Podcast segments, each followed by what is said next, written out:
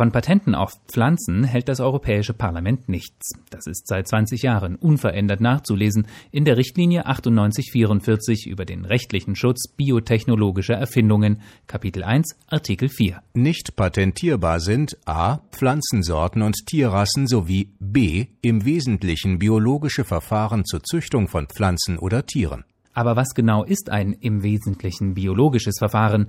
Diese Frage ist so alt wie die Richtlinie selbst. Agrarbetriebe, Grüne und nun auch Bierbrauer argumentieren, klassische Kreuzung und Selektion gehören dazu, sind also nicht patentierbar. Oder, wie es Albert Dess von der CSU vor zweieinhalb Jahren im Europaparlament ausdrückt, über Jahrtausende hinweg hat die Landwirtschaft ohne Patente Züchtung betreiben können und dabei muss es auch bleiben.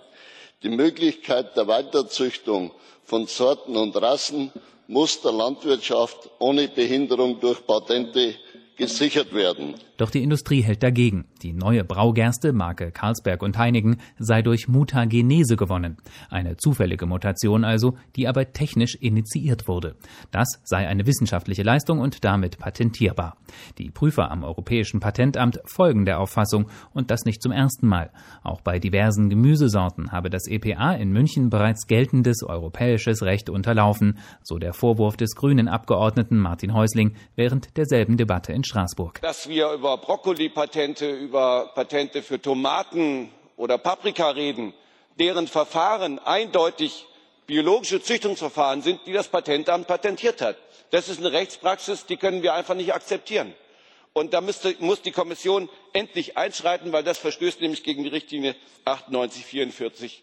Und das ist sozusagen Gesetz. Die Kommission stimmt dem sogar später zu und unterstützt damit den Einspruch gegen das Bierpatent. Nun tagt Anfang Oktober das zuständige Berufungsgremium beim EPA in München. Möglicherweise wird es die erteilten Braugerste Patente widerrufen oder aber endgültig aufrechterhalten. So oder so, Kommission und Parlament in Brüssel werden an diesem Tag genau nach München schauen.